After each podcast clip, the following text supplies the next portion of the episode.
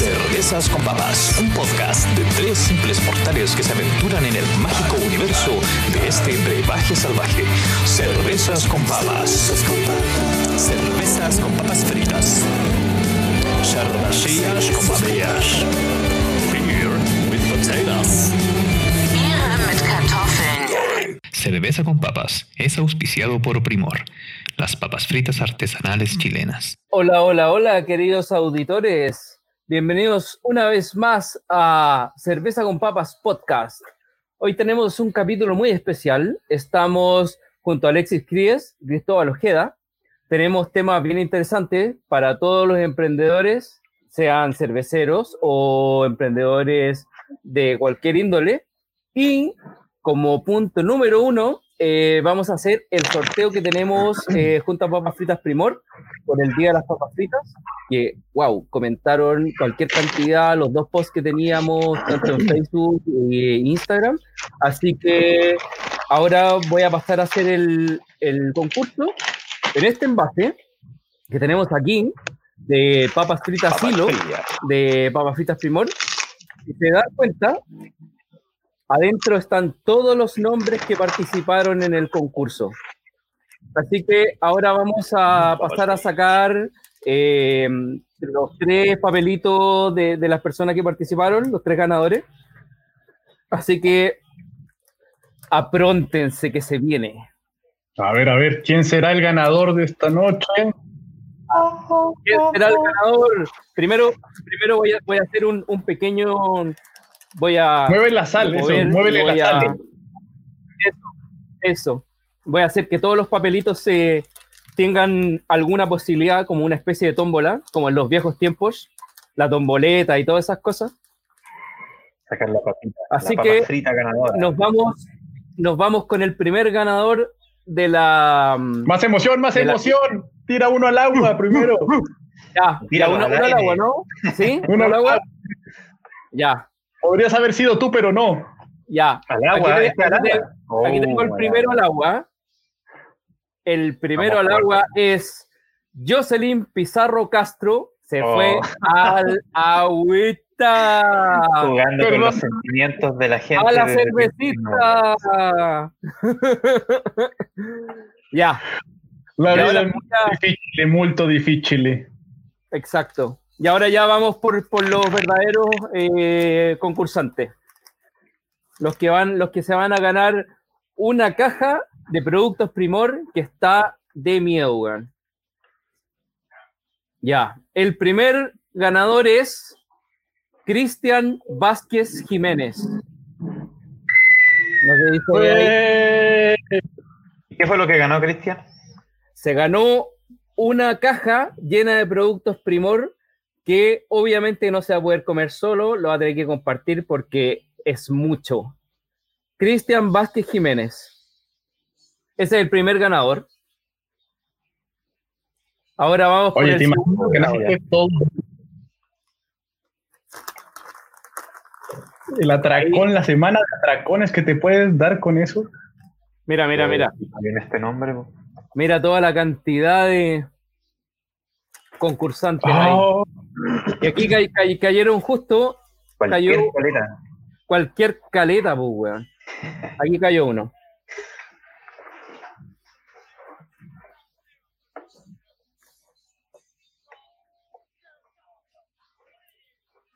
El segundo concursante que se ganó una caja con productos Primor es Totoy Puca. Totoy Puca. Totoy Puca.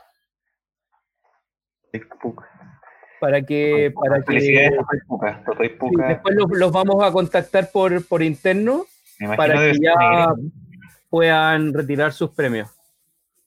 Y por último, el tercer participante que se va a llevar una caja llena de productos Primor, una cajota, es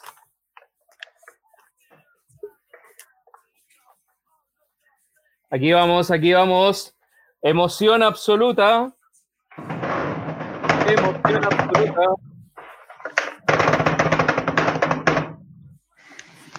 Quiero Teresa saber. León Medina. Teresa León Medina. Esa es la tercera concursante que, que se ganó una cajota llena de productos Primor. Así que ya estamos con los tres concursantes. Eh, felicitaciones a los que ganaron. Los vamos a contactar por interno. Bueno, en realidad Papas Fritas Primor los va a contactar por interno para, mm, para ponerse de acuerdo con, con las direcciones y todo eso para que les lleguen los productos. Así que gracias por participar. Fueron hartos, hartos. Muchas gracias. Así que contentos. Y bueno, eh, el capítulo de hoy eh, está orientado un poco mm, al mundo del, del emprendimiento, eh, tanto cervecístico como otro tipo de emprendimiento, ¿cachai? Y por eso te, te voy a dar la palabra a ti, Alexis, que vienes con ese tema ya más preparado, eh, como para dar algunos tips y cosas que, que son como fundamentales en este momento para poder participar. Así que Vamos a partir entonces que yo creo que cuando uno es emprendedor, eh, lo digo porque lo he sido y lo soy, pero eh, el tema de emprender con un negocio eh, como cervecería es muy difícil y he escuchado a toda la gente que ha participado en el programa. Actualmente Corfo es una posibilidad real de apoyo. Y eh, están los créditos blancos que se entregan ahora en este momento por el COVID, que pueden ser eh, créditos eh, que puedan permitir eh, salir un poco de o proyectar tu negocio hacia un, siguiente nivel o incluso quizá mantener. No hablo de otras leyes como que a, las pymes poco les interesa, como la reducción de, de la contrata, etcétera, porque las pymes, la gente que contrata son ellos mismos, generalmente son familias que no van a prescindir de su contrato y por mucha menor razón, sino que van a buscar eh, cómo mantener este negocio. También eh, en este momento eh, hay que pensar que van a abrir a todos los artistas, va a- es importante que tengan su perfil cultura. Va a entrar en, en agosto, ahora terminando agosto empieza eh, los fondos de cultura, por lo tanto todos los artistas deberían empezar a trabajar en su perfil cultura, que para los que no sepan, es un perfil básico donde uno agrega básicamente un formulario, a donde uno va agregando las capacidades y los hechos que ha hecho. Y eh, es muy fundamental porque la mayoría de las personas se quedan en estos trámites fáciles, se quedan en, en el, en el querer y no pasan al hacer. mm, mm, yo creo que el, el primer eh, salto que uno tiene que dar es, bueno, como emprendedor o como artista, sería, bueno, empezar a navegar en las páginas. Eh, como les digo, Fondart no es una plataforma muy incómoda, pero bastante sencilla. Lo mismo pasa eh, con Corfo. eh, y bueno, entrando ya a tierra derecha, vamos a hablar de los fondos COVID. El fondo COVID finalmente es un eh, préstamo que se te hace a través del Estado. Más bien, el Estado pone como aval porque es a través de las casas comerciales, a través de eh, bancos, etcétera. Y eh, te permite acceder a este crédito flexible y que algunos dicen que es un, el crédito con aval del Estado, es un crédito que no se paga, aunque sí se termina pagando. Aquellos que hayamos estudiado aquí, Sacha o Cristóbal pueden responder. Eh, terminaron pagando su, eh, su crédito con aval, mm. ya que deberlo es mucho más complejo. Así que, eh, y aparte, por lo general, las pymes tienden a tener una retribución, o sea, tienden a pagar mucho mejor que, que otros, eh, que otros eh, deudores, digamos. Realmente un pyme es muy seguro prestarle porque va a pagar. Entonces, es un préstamo que debería la gente tomar a conciencia, eso sí. Eh, dado, como les digo, es un préstamo que puede facilitar y que a futuro quizá podemos renegociar, como es con aval con el Estado, etcétera. Eh, así que eh, para partir, creo que eso es importante. Y eh, ver en qué estado está tu empresa en este momento, como las empresas cerveceras han tenido un auge muy importante, un 4% de la cerveza nacional es de microproductores de cerveza. Entonces, esto es una oportunidad interesante. O sea, un préstamo. El, el gobierno te presta plata o los bancos te prestan plata. Los bancos te prestan plata con aval del gobierno. Eso. Claro, claro. Ya. Eh, para cuando hayas estudiado, por ejemplo, hay mucha gente que no ha pagado su eh, crédito con aval del Estado de estudio y eh, ha llegado a, como, tricuñuelas como de que no lo va a pagar o que no lo han pagado. Eh, yo creo que hay mucha gente que apuesta como a esto. Yo diría que no, que no es buena idea. O sea, si tú vas a pedir un préstamo con aval del Estado, es muy probable que te lo vayan a cobrar y no le vayas a jugar a que no te lo cobren. Porque, sobre todo en temas eh, impositivos, Chile es bastante draconiano en eso. En Entonces, realidad- dime, Sacha. No, que en realidad yo, yo había visto como el tema, por ejemplo, eh, microcervecerías, eh, no, no está tan, tan ligado al Fondar, sino más ligado al Corfo. Y en el Corfo igual hay, hay posibilidades para eso, ¿cachai? Onda, hay posibilidades reales. Eh, sobre todo con, con bebestible, ¿cachai? Entonces, sí, igual, mira, es muy importante no centrarse en la idea de negocio y cerrarla, porque, claro, Fondart está dedicado al arte, pero eh, no eh, hay ninguna línea del Fondart que no te diga que, por ejemplo, eh, puedas diseñar etiquetas, ¿no? O que puedas, a través de tus etiquetas, desarrollar un programa funcional para tu micro pyme, donde vas a eh, sacar las etiquetas quizá para ti a menor costo o gratis, y Claro. entrando, por ejemplo, estoy diciéndolo por pensar, ¿no? Así como un diseño de cada autor chileno en tu cerveza y bueno, pagado a través de Fondart. Estoy tirando ideas para la gente que está escuchando. Claro, ¿no? ¿no? Con- con- contactar ilustradores chilenos que puedan hacer la etiqueta. Bueno, eh, Cerveza Verigio lo, lo, lo hace. Como dijo la otra vez, contacta a distintos ilustradores para que le vayan haciendo cada etiqueta. Eh, Ese podría ser un financiable por Fondart con Sí. cofinanciamiento. El- la gran gracia de pensar un proyecto es no cerrarte y buscar la línea de financiamiento que conviene a tu idea. mm. Está bueno. Oye, eh, hablando de cerveza, mira, yo estoy tomando esta, que es una, es una Blue Point Toasted Lager. Está buena. La tengo acá, mi- mira el color. Wow. Tiene un sabor, un olor, un aroma bastante agradable y sabores buenos. Es como eh, un, po- un poquito más, más agresiva que una lager tradicional y eso se agradece al final.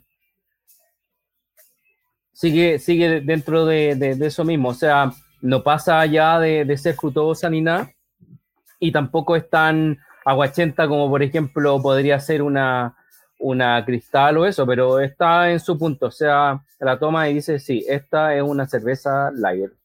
Así que está buena. Oye, ¿qué pasó con Alexis? ¿Se volvió a caer? ¿Qué fue? Oh, no lo había visto. Estaba concentrado dibujando. ¿Qué estáis dibujando? Eh, no sé, bueno, no sé. Y como vamos a ir desarrollando la conversación, yo creo que así mismo se va a ir desarrollando el El dibujo. dibujo, weón, encima. El Ah, live painting. vale. Live painting. ¿Qué, qué vaya a tomar tú, Alexis? Yo voy a tomar una Manitoba, una American Pale Ale. Eh, parto con esto porque también tengo preparado otra cerveza. Mm, Estas dos marcas realmente me han gustado mucho, por eso estoy investigando bien. Eh, La. Jester Cup, por un lado, eh, Manitoba, y por el otro lado tengo a Hemingway, que es un escritor que a mí me gusta mucho. Buena, sí, Hemingway, Ámbar El de Tamango Brebajes. eso. Pero partimos con la Manitoba. Vamos a ver qué, qué pasa aquí. Oye, que, que hablando de escritores, eh, como que son semi de la misma onda, eh, ¿cómo encontráis el tema Hemingway, eh, bueno, Bukowski y este otro Henry Miller? Porque esos van Uy. dentro de, de la misma línea, ¿cachai? Siendo como el menos agresivo Hemingway, ¿cachai? Como más preparado literariamente. Es un decir, es un decir, Claro. quizá menos agresivo a la manera de escribir, Eso, pero eso Hemingway era un hombre de armas.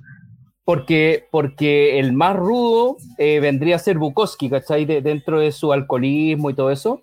Y entre medio está Henry Miller, ¿cachai? Que, tiene como una onda, igual son libros que ahora, o sea, son escritores que ahora no, no podrían ser por todo el tema como...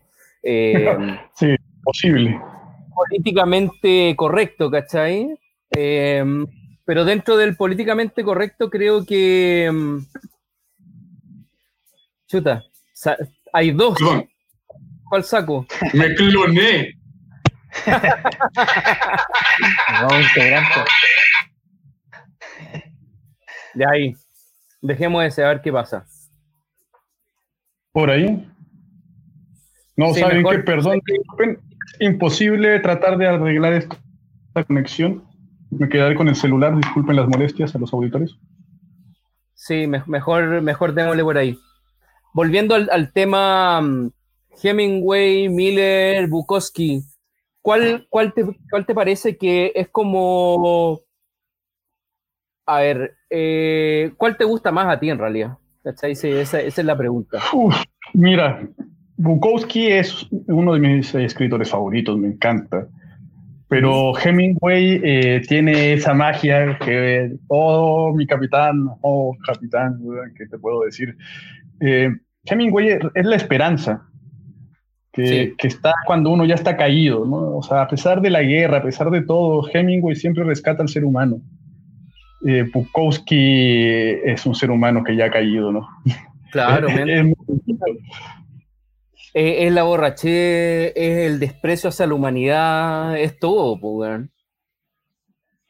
Tiene un poema maravilloso eh, donde se despierta con la caña, bueno, uno de muchos poemas que tiene maravilloso, donde se despierta con la caña. Y básicamente es una canción de rock and roll. Es una ventada de madre eh, a lo que está pasando, a su cama, a él, a la mujer con la que se despierta, que es gorda y fea. Mm. Una cosa de dices, cámara, hijo de su... Eh, es brutal su forma de escribir. Bueno, Pero a mí, Hemingway, te digo, el esperanza nunca muere y ese He- Hemingway a mí siempre me llamó la atención como personaje histórico más que como escritor. ah, más, más- más histórico que ya. Y, y- y eso por... Como, Tiene como muchos que- Hemingway. Eh, dicen que cazaba submarinos, por ejemplo, Ah, buena, esa no la sabía. que tenía un, yate en Cuba, él vivió en Cuba mucho tiempo Ujú. y eh, él decía que, por lo menos esa es la historia, de que él decía que tenía un yate con el cual salía a hundir submarinos nazis en la, en la guerra. Eso es lo que él decía, ¿no? Brígido. Eso es lo que él decía, pero poco probable. Pero y bueno, y, y otra cosa rara de Hemingway es que tiene en su casa en La Habana gatos con eh, un dedo más. Y los gatos que viven en su casa eh, siguen teniendo un dedo más. O sea, Pero está. tienen... ¿cu- ¿cuántos, ¿Cuántos dedos tienen los gatos? ¿Cuatro? Claro, tienen cinco dedos y la garra, ¿no? Que es como el espolón.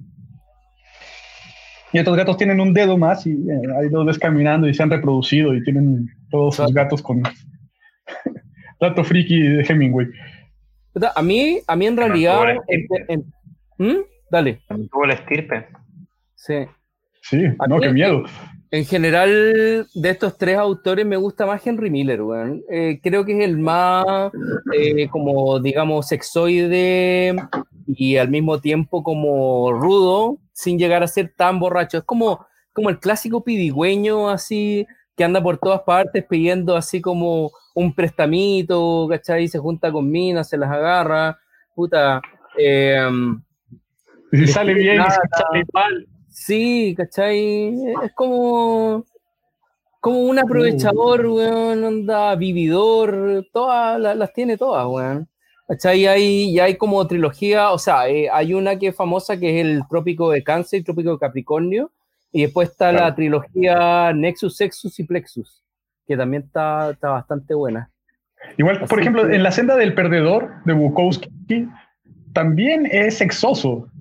No llegando Sí. a- al tipo Marqués de Sade, sino más bien claro. a, a, a, ¿cómo diríamos? A un sexo bien vulgar, cabrón. Así como un Mm. sexo de prostitutas y de calle, ¿no? O sea, Sí.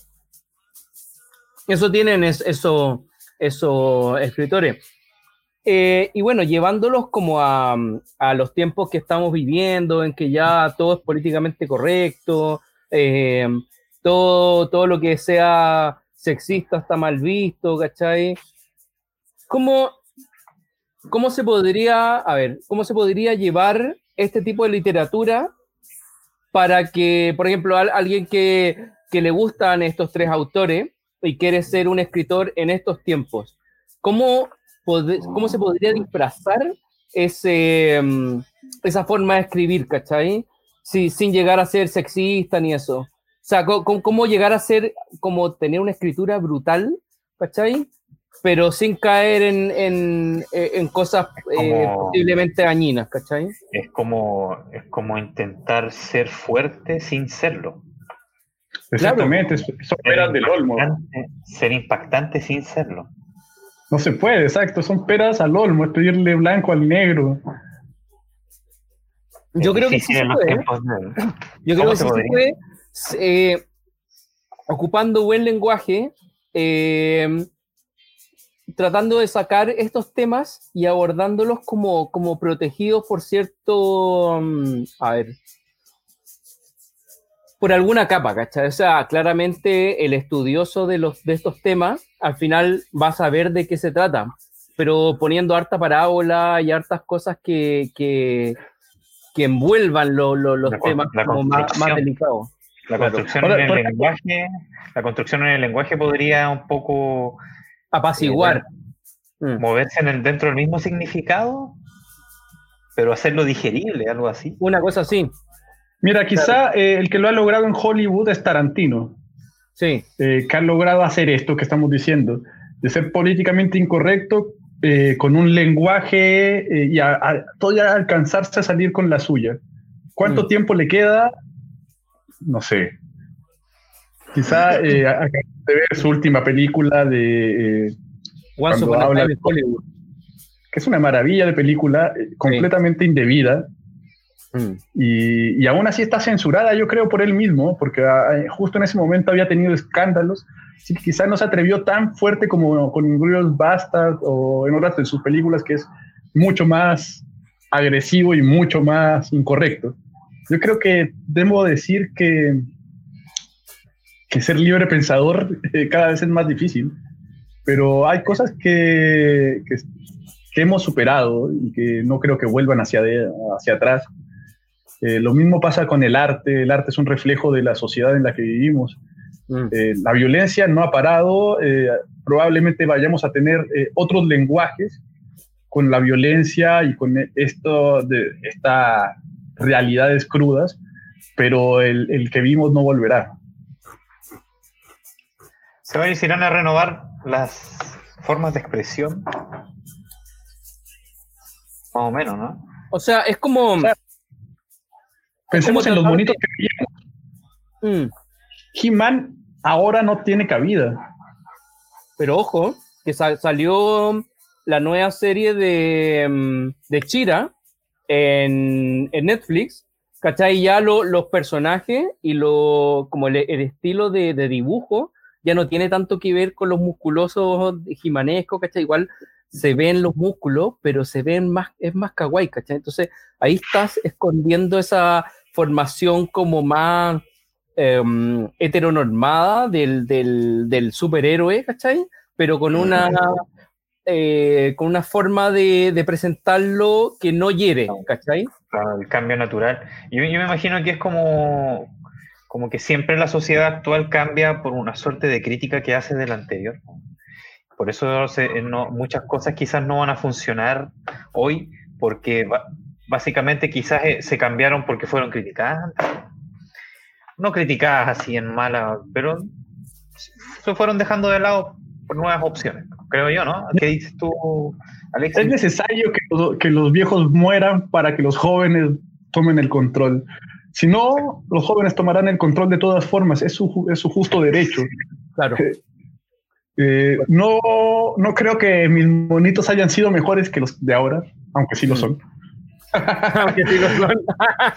Pero eh, realmente estamos en otro tiempo, vamos a ver otros lenguajes, como dices, y pensar que aparte de los latinoamericanos, somos los únicos y la última chupada del mate en un, en un mundo que estamos todos conectados, es un chiste. Eh, por suerte hay muchachos en Japón, eh, en Estados Unidos, Canadá, Europa, Europa del Este, África, cada quien con un sueño, una, una teoría y un pensamiento que, que para nosotros como 38 añeros, casi cuarentones, excepto Sacha que está por ahí, eh, está, fuera, está casi fuera de, nuestro, de nuestra percepción, pero de todas maneras el mundo es para los jóvenes. Sí, eso es lo que pasa. Entonces, eh, por ejemplo, como, los Thundercats Roar, que lo vimos en, un momento, todo se va apaciguando a un lenguaje más como inclusivo, por así decirlo, eh, en el que nadie se sienta afectado, pero en más caras lo que ya había, ¿cachai? Por ejemplo, sea Chira, sea el He-Man que va a salir pronto, los Thundercat Roar, que vienen de, de, de, esa construcción como heteronormal, musculoso, de cómo tiene que ser eh, un héroe, ¿cachai? Igual ahora, eh, con Hora de Aventuras, por ejemplo, que ellos son héroes al final, pero son todos flacos, ¿cachai? No sé, no sé qué podéis decir tú, Cristóbal, de, de Hora de Aventura, ¿cachai? Tú, tú has, visto un poco más eso, ¿cachai? Pero claro, ellos al final son héroes, pues, bueno. Yo creo que es el, el, desarrollo del, en parte, la relación con el dibujo es el desarrollo del estilo. Históricamente, en esa época quizás se manejaba harto ese estilo, hasta el día de hoy se sigue manejando el estilo de personajes musculosos, excesivamente musculosos. Dragon Ball, eh, pucha, los cómics actuales siempre son personajes musculosos. Así que un poco ese paradigma como que no ha desaparecido. Yo creo que Hora de Aventura es fruto, y todas las series de Cartoon Network son fruto de la evolución de la ilustración y del estilo en las ilustraciones. Y además todas seguían y, se dirigen un poco a simplificar la forma para simplificar también el trabajo de animación. y fortalecen el contenido, harto, la historia, eh, los guiones. Y ¿sabéis qué? Es muy curioso. A mí, una vez, a mí una vez se me acercó una persona diciéndome, oye, tú dibujáis los monos, esos son monos sin forma, me decía. Esos ah. monos sin forma que aparecen en la tele, me decía. Y decía, ¿cuáles son esos? Y ella creía que yo dibujaba Hora de Aventura. Eh, pero la manera en que se refirió la persona era como monos sin forma. se refería. Para la cagada, la manera en que, en que interpretan el desarrollo de un estilo gráfico. Porque el lenguaje eh, el lenguaje tiene eso mismo. Por ejemplo, el lenguaje eh, que hablamos, el español, es un lenguaje muy ribombante, pero no en comparación con el francés, que es más, todavía más, o sea, tiene más artículos, tiene más vocales. Eh, hay una, los lingüistas dicen que hay como una lógica en el lenguaje que tiende a la simplificación. Tiende mm. a llevar a, una simplificación porque esa simplificación permite también mayor desarrollo en contenido, como dices. Capacidad de síntesis. Claro, esto está probado en, el lenguaje, pero eh, nunca se ha tratado de ver esto mismo en otro lenguaje como es eh, el lenguaje gráfico. Quizá probablemente haya una correlación entre estos. Mala onda. Siguen mandando notificaciones. ¿Quién fue ese? No sé. Deje acá su, por favor, su nick, por favor, no lo alcancé a leer. Uy, Miguel Ángel Viván, ¿con quién será? Le un, un salud. Un salud. Un salud para Miguel Ángel Viván. Está, hablando salud por eso. Yo creo porque notificaciones. Ah, yo casi no notifico ni a mi madre. ¿Cómo voy a estar manden, más notificaciones para que podamos pasarlas, saludos o cosas así. Se pasa claro. Bueno, volvamos al tema. Yo creo que el tema del lenguaje eh, que está eh, en los dibujos animados, yo por ahí alguna vez leí un libro que hablaba de como la, la relación entre los norteamericanos, entre la cultura del cómic norteamericano y eh, sus superhéroes. Yo creo que nos falta algún antropólogo que nos haga alguna relación entre eh, los cómics de Cartoon Network y, bueno, de, la otra casa comercial que no me acuerdo, Disney Channel. Nickelodeon, Disney Claro, Channel. Nickelodeon. Y que nos haga alguna interpretación, ¿eh? porque da para bastante. Mm. Pero, pero en cuanto, por ejemplo, a la, construcción de, superhéroes, eh, como lo son todo lo que es DC o mm, DC o Marvel, ¿cachai? Y entre medio cómics más alternativos que salieron en la época de los 90, como Imagine, que también tenía buenos personajes. Eh, pero al final eran todo, todos estos personajes eran como más eh, como de musculoso y eso, hasta que Vértigo, o sea, eh, DC sacó una línea que se llama DC Vértigo, que era una línea como más experimental, eh, un poco más como oscura, ¿cachai? Y de casos más reales, o sea, eh, al final, claro, eran superhéroes, pero que o, o tenían mucho rollo, como lo pensaban mucho todo, eh, algunos un poco deprimidos, ¿cachai? Y en ese, ese vértigo tienes a um, eh, Hellraiser con John Constantine, que salió una película de John Constantine, pero básicamente eso, este, este como personaje que puede contactarse con el mundo de, del, como de las tinieblas, ¿cachai? Eh, después tení el, hay una, sacaron una película recién que también viene de ese vértigo, que se llama Las Reinas del Crimen, que son una, unas tipas que tienen como una asociación, como que protegen a, mm, como a distintos negocios en el New York de 1970, ¿cachai? Que era muy... muy o sea, común. básicamente son gángster. No un gángster, ¿cachai?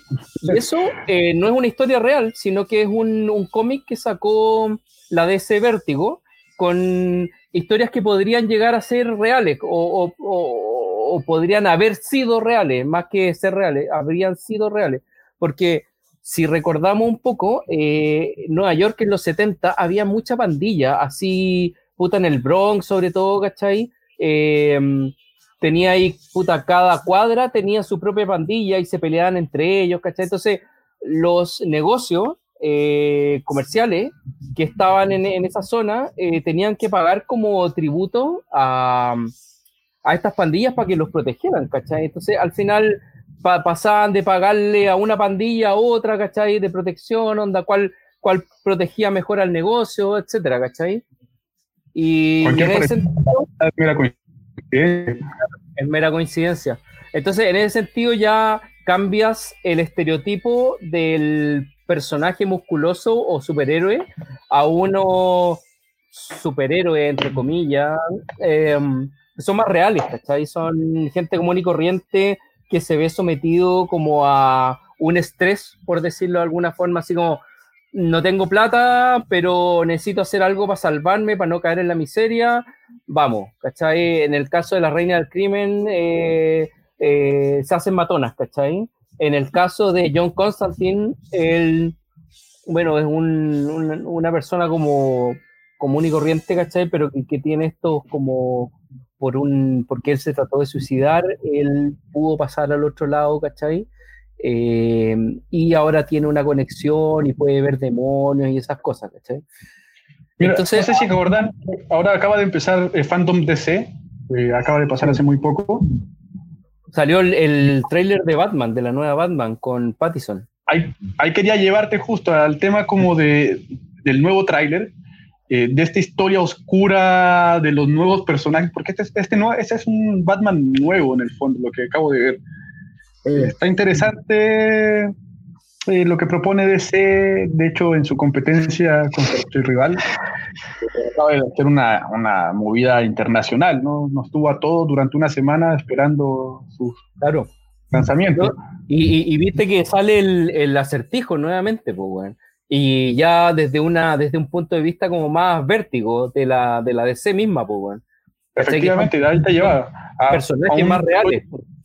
Claro, y un desarrollo a donde tú ves al criminal eh, como, como un psicópata, algo que sí puede llegar a ocurrir, no es Bane, no es, oh, no, es un tipo real. No, y lo, lo mejor de, de este tipo de construcciones como más reales, ¿cachai? Es que te acerca más al, al villano, ¿cachai? O sea, ya, ya no es tan villano al final, como que te tiendes a identificar un poco con él, como lo, lo que pasa en el, en el Joker, ¿cachai? Que al final te identificas con él y, encuentras que, que, lo que hizo está perfecto, ¿cachai? Y yo creo que para allá va, va, va, esto, ¿cachai? A, a, identificarte de por qué el Riddler, ¿cachai? O el acertijo hace lo que hace, ¿cachai? Más que... Es como, es como tirar un poco para abajo toda la construcción que se hizo de Batman por mucho tiempo, a ahora darle como más espacio al, al villano para que se desarrolle, cuente su historia y, e identificar a la audiencia con él. ¿cachai? Yo creo que también tiene, vuelvo a decir, eh, el aspecto creativo eh, del arte no es al azar. Los artistas, incluso los dadaístas, los surrealistas, no hacían cosas al azar, a pesar que ellos decían que el inconsciente y etcétera. Sí, muy tu inconsciente será, pero uno se aferra a su construcción de ir, agarra material de donde nace y donde vive. Eh, los guionistas no son la excepción, eh, los cómics no son la excepción. Yo creo que hay una transformación del eje del superhéroe al villano y esa eh, no es quizá eh, no es un recurso consciente, pero sí es un recurso inconsciente social que se está dando. O sea, el tema de, de ver al loco como alguien cercano es mm. porque todos tenemos algo de ese loco. Claro. No, pero por, por mucho tiempo fue dejar al loco, dejar al criminal como alguien malvado, pues, weón, onda, sin dar mucho trasfondo de él, ¿cachai?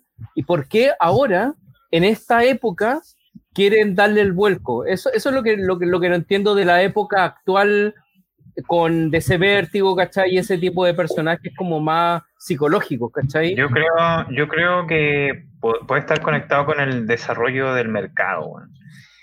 Lo mismo claro, que decía sí. Alex recién, que una obra, de, una película de cine, no, no está hecho al azar. Hay lo que son los estudios de mercado. Y probablemente superhéroes ya fue bastante, siempre pasa en el cine, que salen las e, películas épicas, todos hacen películas épicas y después nunca más. Salen películas de superhéroes, hacen películas de superhéroes y después y así que algunos géneros como que se van quemando. En ese proceso trabajáis al héroe, podéis trabajar al villano, podéis trabajar a los eh, coprotagonistas y, y etcétera. Yo creo que los villanos son una parte interesante de de esas propuestas, de, de, del tema de, la, de, los superhéroes, de las batallas, de las peleas. O sea, no hay, no hay, no hay historia sin las dos partes, pues, weón. Exacto. No puede por, ejemplo, por ejemplo, Iron Man podría ser un poco como una mezcla entre, entre varios, por ejemplo. Que es como bueno, es como malo, es como que de repente deja la cagada, siempre tiene buenas intenciones. No, no, Iron Man clásico cuico con plata y una billetera infinita. Claro. Él está seguro de hacer lo correcto, pero como es un güey que jamás en su vida ha tenido barrio, pues hace lo que él quiere. Claro, bueno, pero el güey es libre, suelto. Eso es un poco suelto. Oye, esta sí. IPA que acabo de abrir está pero impresionante, weón. Sí, te caché, weón. Sí, te caché. La cagó, la cagó, weón. Oye, en olor, en olor aparte, es tan lupulada, tan lupulada, que hasta ya tiene olor así como, como a, a boñiga de caballo, weón. Así como, como, como, esa, esa caca de caballo, como ese olor, weón. Onda, y el sabor es impresionante, weón, la cagó. Estoy, puta, mejor regalo, weón. Mejor autorregalo para el programa, weón. Bueno, esto es algo que la gente no sabe, pero la verdad a mí me encantan los lunes porque es el lunes de cerveza buena. Exacto. Y yo estoy con. Ah, Dios mío, Manitoba de Jester Cup. Voy con. Eh, dice aquí que es un Ivo de 40. Yo la verdad lo siento más suavecito, quizá. Pero es una cerveza muy bien lograda, una pale ale para tomarse todo el santo día. Buen aroma, eh, maridaría con una pasta bien hecho, eh, Jester Cup sigue sorprendiendo. Mantengo mi fidelidad a la, a la casa Jester Cup. Esas son, son dos cervezas eh, que hay que probar, eh, Jester y la otra, ¿cuál? Em, se me fue el nombre. Tamago Brebajes. La Tamango, weón. Sí. Tamango. Sí, hemos estado hablando de Tamango y Esther hace un tiempo. Tan buena. Es, es realmente interesante lo que están logrando, ¿eh? Mm, Así que por favor métanse a sus respectivas páginas o, o véanlas en, no sé, hay varios lugares donde las tienen, así que eh, posibilidad de encontrarlas están. Oye, yo quería preguntar y volver sobre el mismo tema otra vez, hablando de, voy a tratar de reunir todos los temas. Eh, los créditos que está entregando este gobierno con aval del Estado, pero hacia una casa comercial. Nos estará llevando a temas como, por ejemplo, los que vemos en estas películas de- del Joker, etcétera. O sea, cuando yo escucho a Fantuzzi, que no es un hombre de, de izquierda, eh, para la gente que escucha, todo el mundo sabe que yo soy un hombre de izquierda, pero eh, Fantuzzi no es un hombre de izquierda, Fantuzzi es un tipo, un gremial eh, de derecha clásica, o él se llama de centro-centro, pero bueno, todos sabemos que eso significa de derecha. Fantuzzi es muy duro y muy crítico eh, con estos préstamos que se están haciendo del gobierno. Eh, no solamente él, sino hay varias gente que ha criticado que esto es como una especie de salvataje a las grandes industrias y eh, unas migajas para las pymes. Mm. Aunque sean las migajas, yo creo que hay que agarrarlas. O sea, el- eh, esa plata no es eh, gratis, sino esa plata es tuya, es la de los impuestos que has pagado como empresario o microempresario, así que tienes todo el derecho a tomarlas. Eh, pero la gente que yo he escuchado eh, del gremio, digamos, de gremios, eh, ya sea de la Sofofa, eh, que es un- una amplia empresa, o, o pequeñas empresas como eh, Alejandra Mustaki, creo que es la eh, directora en este momento de, De la SECH. de la SECH, me yo siento que quedaron cortos, que esto que ha quedado corto está llevando también como a esta idea de que los, eh, los malos o que eh, la toma de, control de, de esta gente, bueno, de estos banqueros está haciendo completa. Mm. Me asusta el panorama porque queda a la vuelta de la esquina octubre, el 25 de octubre, 26 de octubre son elecciones de Sí. constituyentes. Me asusta porque antes de eso está el 18, la celebración del estallido o, o, eh, la, con la conmemoración del estallido social. Un Eh, año. Me parece que esta caldera se está preparando como para un cuento de cómics. ¿Un cuento de qué? De Como cómic. Un, una historia cómica, así es. Los malos se alinean, se ponen, se compran, se... eh, y ¿Dónde está el superhéroe? ¿O dónde? ¿O habrá? ¿O será un antihéroe lo que estamos esperando? En, realidad con ese tema, no sé, para, para, realmente no leo los dos lados, ¿cachai? Y no sé, no sé cuál es la, la línea real, ¿cachai? Porque para tener una opinión fundada sobre cómo se está comportando una sociedad o, o un periodo eh, histórico, tienes que leer los dos lados, ¿cachai? Para saber, para, tener una línea recta, ¿cachai? Por, por dónde dirigirte, ¿cachai? Y realmente en este momento no, no lo puedo leer muy bien, ¿cachai? Eh, hay otros momentos que lo he podido leer, ¿cachai? Se va para un lado, se va para el otro, ya está bien. Pero ahora no, no, no logro ver cuál es la línea media eh, por la cual eh, creer o no creer, ¿cachai? Y más encima con, con, el, con este virus del COVID entre medio, nada está muy claro, pues, weón. O sea, entonces, e- ese, ese es el tema que me tiene preocupado a mí. No poder leer el panorama global y no poder leer la, la entrelínea. No, no sé Bueno, yo, yo, yo por mi parte, yo sí leo que hay un conflicto. Eso es vivo, que hay un conflicto vivo, se podría llamar. Y ese conflicto, como está vivo, debe determinar que algunas personas actúen de X manera. Eso incluye los banqueros, eso incluye la gente que sale a marchar, eso incluye carabineros, eso incluye políticos, eso incluye... porque estamos en conflicto vivo. Mm, ¿Qué significa eso? Porque estamos activos, estamos moviéndonos en base a nuestros intereses. Pucha, imagínate cuáles serán los intereses de un banquero detrás, el aval del Estado con la, uni- la Plata. univers- la- la universidad. Claro, el crédito con aval del, estadio que- de- con el- del Estado que puso Bachelet es un tema terrible complicado, que no- yo creo que dejó más, con, con gente con más dificultades que con facilidad. Por lo menos esa es la percepción que tengo yo, los números no los manejo. Pero Mm. ahora otro más con aval del Estado y, y meter de nuevo a la gente con los bancos cuando, cuando tienen cláusulas tan extrañas, intereses, se mueven con números y cosas que las personas comunes no conocemos. Entonces es como ponerse a hacer un trato con una persona que sabe toda la información y que tú sabes muy poquito. Es como esa sensación. Entonces yo creo que los banqueros en estos momentos deben estar alerta nomás, pues, moviendo sus fichas, como se dice. Y todos, pues, están todos moviendo sus fichas, así que puede, hay altas probabilidades de que haya un letra chica, como siempre dicen. Como en casi Siempre hay una otra chica. Pero nunca la vida ha premiado a los tímidos.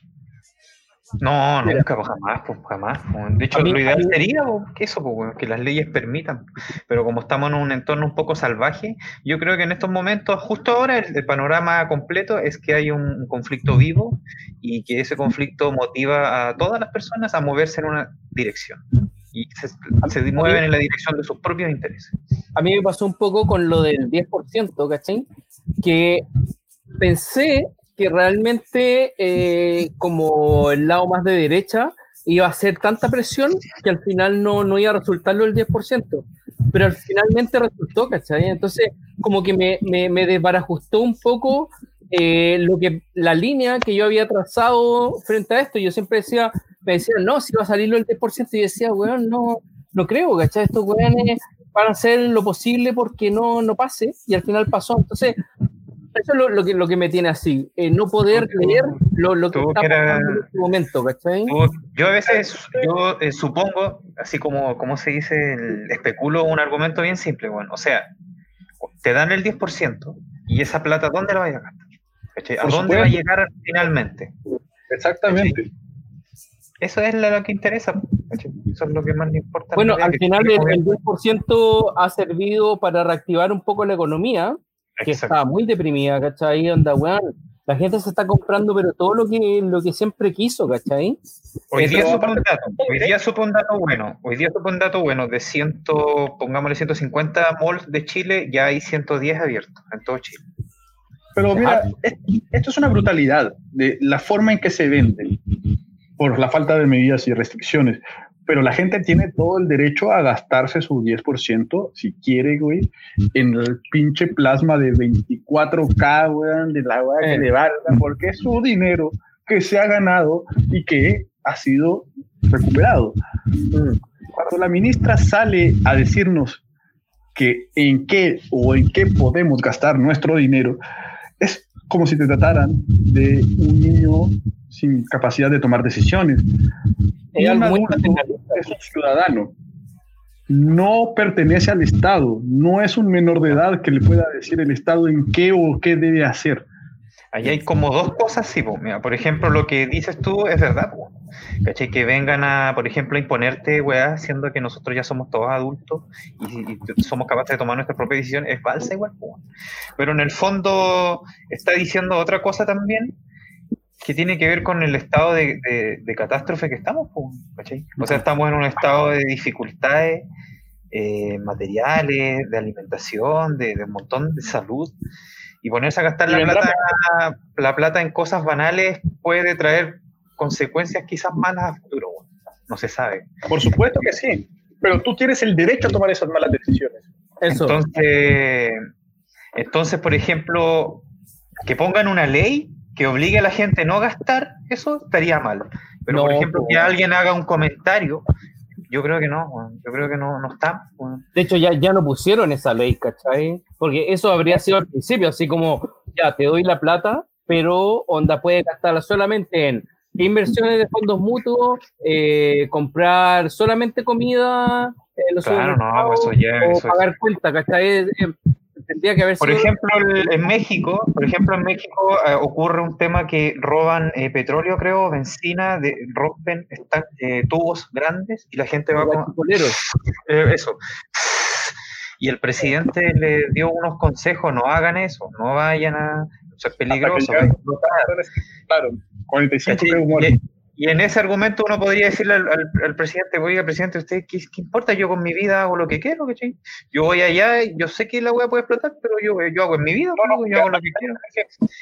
general, como es el huachicoleo, y Mm. gastarte tu dinero en una empresa. No, pero estamos- no estamos comparando las acciones, no estamos comparando la, la acción, estamos comparando la- la- el comentario, la posibilidad que tiene la persona de hacer un comentario, ¿cachai? De, de- de decirle a alguien y aconsejar y tener la posibilidad de aconsejar. Es eso nomás, ¿cachai? Por favor, no gasten su plata en wea. Obviamente no lo dijo en ese con esas palabras, lo dijo en una palabra al- que, que tiene que ver con el cargo. Pero yo, por ejemplo, yo podría también, oigan, por favor, yo les recomiendo, no gasten su plata en weá porque estamos en una pandemia y puede que más adelante tengamos menos plata. Así que, No por solamente, favor, ahí no cada uno lo que quiera. sino que dije, no la gasten en weas y no la gasten en los malls. O sea, Ajá. no solamente me contenté con decir eso, sino que además dije, y no la gasten en los malls. La diferencia es cuando una autoridad de gobierno que tiene un pueblo en toque de queda sitiado todas las noches, que cada fin de semana parece que el virus también le gusta carretear, porque aparte en los fines de semana los militares toman las calles. Sí. O sea, aquí hay una, una cosa que quizá eh, a los que han vivido siempre en Chile les parece cotidiana, pero a mí no, porque la democracia no ha tomado el control de las Fuerzas Armadas. Estamos hablando de una institución que Carabineros hoy celebra 200, o bueno, hoy esta semana pasada celebró eh, su fundación 200 años. 200 años a donde no han absolutamente hecho nada proactivo por la patria. Entonces, a mí me preguntan, eh, ¿qué está pasando aquí?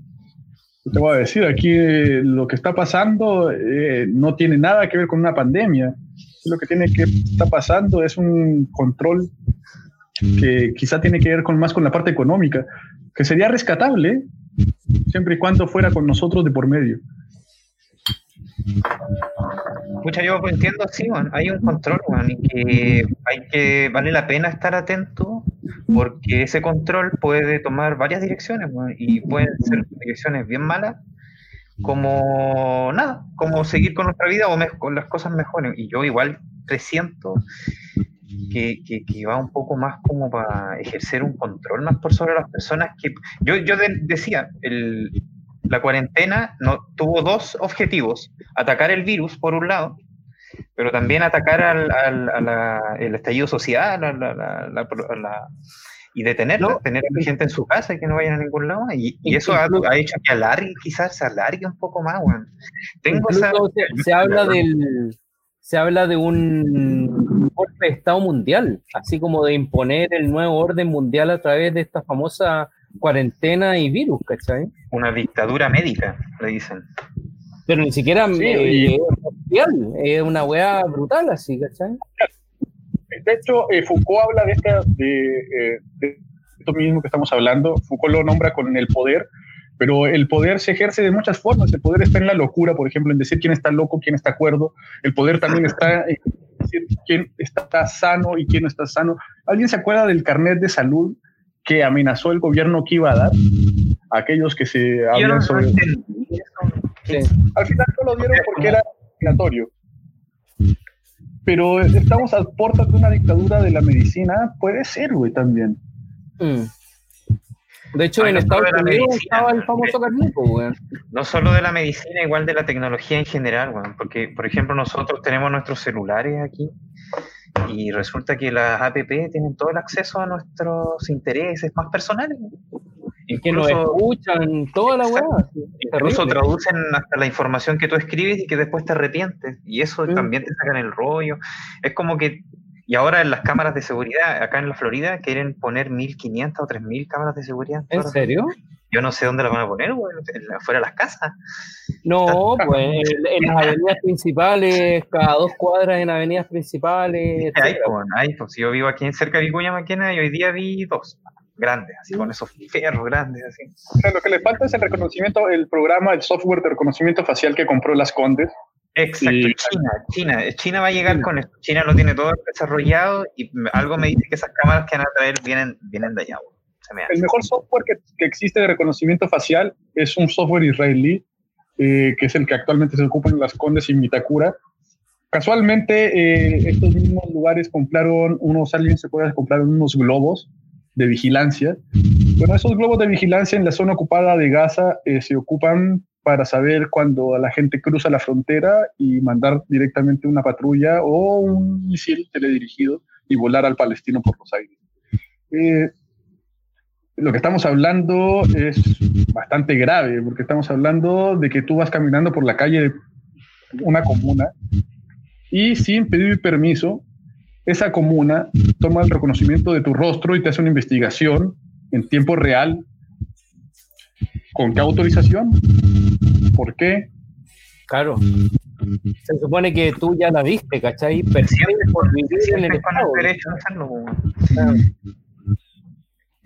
Sienten No, que la- yo, yo, yo, eh, por ejemplo, cuando Piñera decía, o cualquier el presidente en realidad, o que todos decían lo mismo, pareciera, que la solución a la delincuencia son más carabineros en la calle. No, weón. Ah, La solución a la delincuencia es el estudio, weón.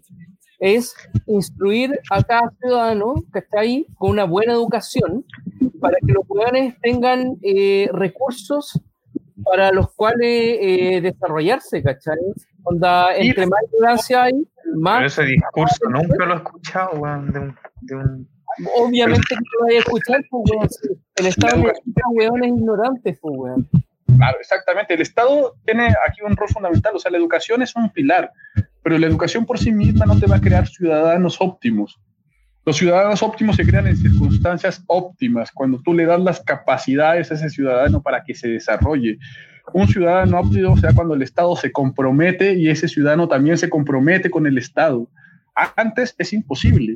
Cuando el Estado se vuelve poder, cuando el pueblo se vuelve poder, entonces es un Estado óptimo eh, lo podemos ver en situaciones complejas, pero existen eh, casos excepcionales donde se ha dado. No creo que el Estado por sí pueda aparte solucionar este, esta tarea. Yo creo que aquí los ciudadanos eh, somos clave en el desarrollo. Claro, La no, claro, claro. Y bueno, yo sabéis que yo siempre pienso el Estado, yo veo el Estado como lo que está. Así por eso trato de traducirlo lo más literal posible. El Estado como lo que está. ¿Y quiénes están? Todos, todos nosotros, todas las personas. Por lo tanto, cuando uno habla del Estado, uno dice que, claro, el Estado pone las reglas y las, y, y las escribe, y nosotros, pero nosotros somos los que tenemos que poner la disposición también para seguirlas bien y, bueno, que tengan sentido, obviamente, pero seguirlas, funcionar como una sociedad. Somos un Estado que funciona bien, pero que no funciona como de manera óptima. Eso creo. Yo no y que el gobierno, el gobierno es el que prácticamente debe tener las competencias para que nosotros podamos seguir desarrollándonos como sociedad y todo el asunto. Pero eso no ha pasado, no, no, no nos ha pasado el, el desarrollo que todos estábamos esperando. No Y nunca va a pasar. El desarrollo, pareciera- desarrollo, ¿hacia dónde nos desarrollamos? ¿Qué desarrollamos? Nos Exacto, estamos la desarrollando. sociedad, las personas, po, las personas, pues si tú desarrollas las personas, las personas después solas se van a encargar de desarrollar todo lo demás. ¿Cachai? Efectivamente, de hecho la tecnología no es un aparato, la tecnología son gente que desarrolla ciencia. Exacto, sí, exacto. Yo creo que Chile tiene bienes materiales de sobra como para crear las condiciones correctas para, para tener una ciudadanía bien formada. ¿Y para qué tener, para qué ser como los japoneses? ¿Para qué ser los mejores, de lo mejor, de lo mejor? O, o- ¿cachai? Pero podemos hacer una sociedad bien, una sociedad que funciona sin, Mira, sin tanto drama. Sí, eh, mientras seamos una sociedad extractiva en el cual nos usan para recursos naturales, para construir cosas, siempre vamos a estar así. En el momento en que pasemos a construir las cosas, por ejemplo, eh, tenemos litio, ¿cachai? Pero podemos nosotros ser los que hacemos las baterías, ¿cachai? Pero se necesita infraestructura para crear las baterías, ¿cachai? Y eso después para tener, y eso a, eso a nosotros nos va a ayudar a tener economía para poder seguir desarrollando.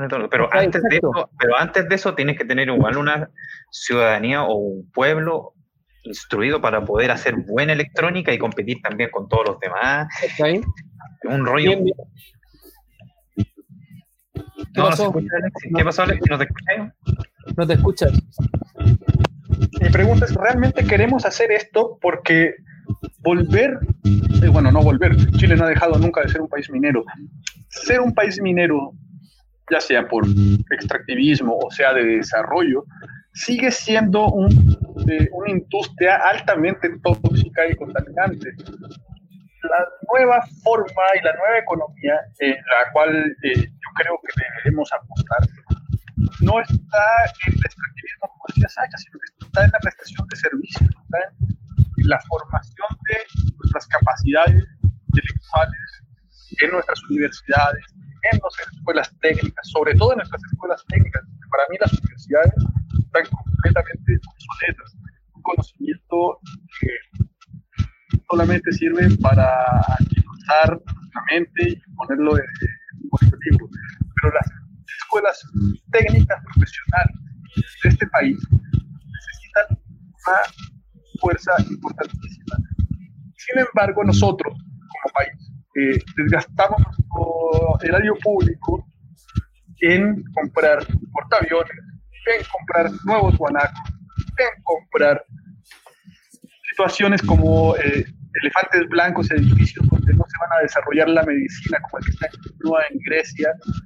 Eh, ¿Qué está pasando en este país donde dicen que el dinero no está? El dinero no está, claro que está. El dinero no está donde debería estar, pero claro que está. yo creo que yo, yo creo que pasa un poco también por la cosmovisión del pueblo chileno, que es que es altamente competitiva en lo comercial, como que esa área la ha desarrollado Caleta. De hecho, a nosotros la universidad hasta nos recomendaban vendernos a nosotros mismos.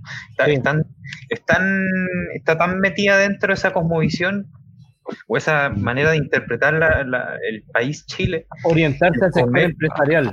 Claro, que el comercio es todo, que, es todo. Incluso uno le dice, oye, si la plata no es todo, ¿cómo que no? Hay gente que se enoja, ¿no? Creen que, bueno, hay gente que se enoja. O sea, el tema del comercial acá en Chile está tan instruido que todo siempre se dirige hacia, hacia esa faceta. Y yo creo que a Chile le falta un poco más la faceta del desarrollo humano y técnico, como dices tú, inventivo. Pero no existe esa inventiva en realidad, más que, más que vender nomás. Yo quiero vender, entonces yo le compro a los chinos y vendo.